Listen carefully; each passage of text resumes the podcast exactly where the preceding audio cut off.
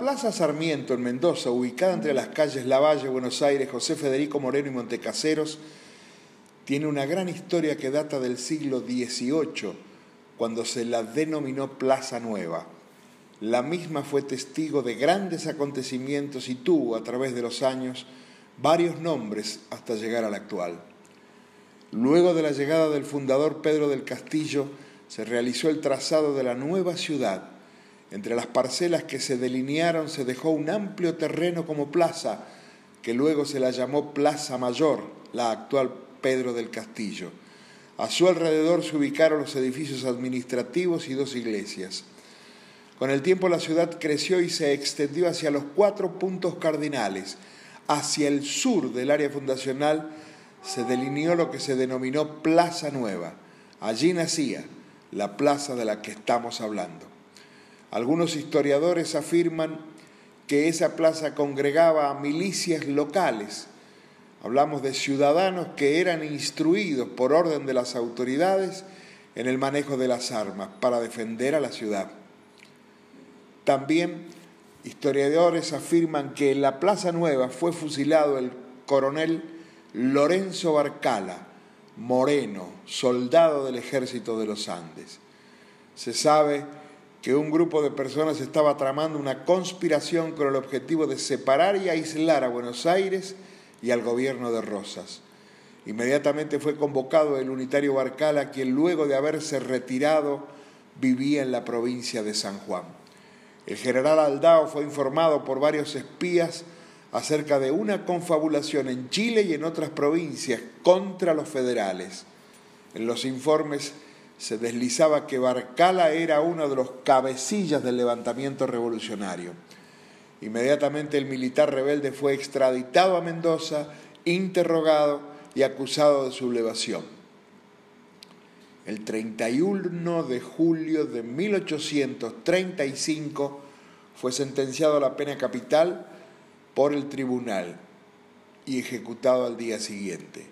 En la mañana del primero de agosto, el pelotón de fusilamiento marchó con su oficial a cargo y el prisionero hacia la Plaza Nueva para su ejecución.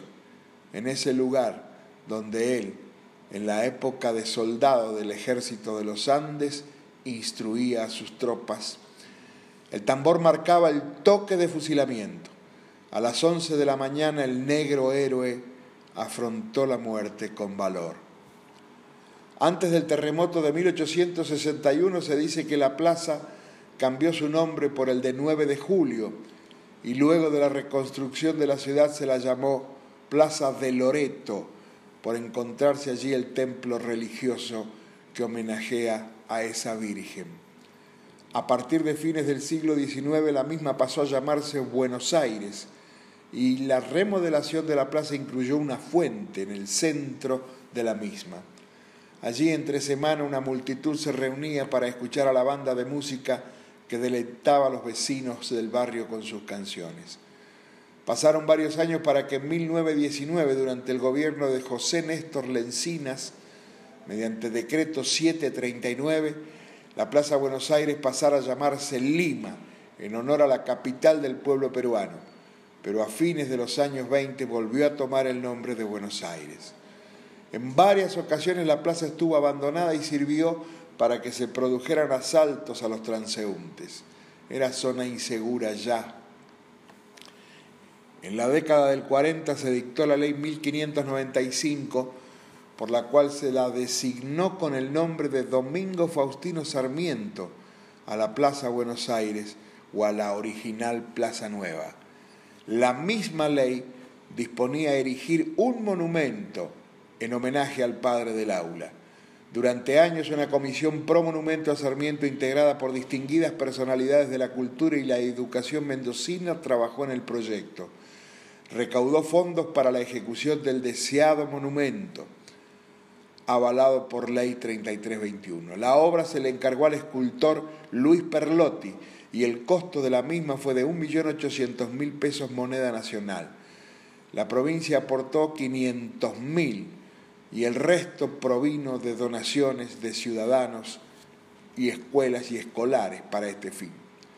La obra fue traída y armada en el predio el 19 de noviembre de 1966, quedando inaugurada la escultura y el nuevo nombre de la plaza, Domingo Faustino Sarmiento. Historias de Mendoza, nuestra historia.